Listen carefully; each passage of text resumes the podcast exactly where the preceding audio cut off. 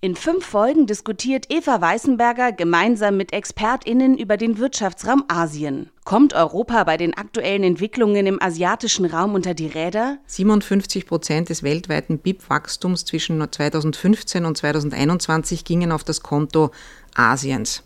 Das ist ein, ein Irrsinn. Also man hat das Gefühl, der Bär steppt einfach nur in Asien. Grundsätzlich hat Asien in den letzten 30 Jahren von allen Wachstumstreibern global profitiert. Globalisierung, Digitalisierung, Urbanisierung, Kapitalisierung.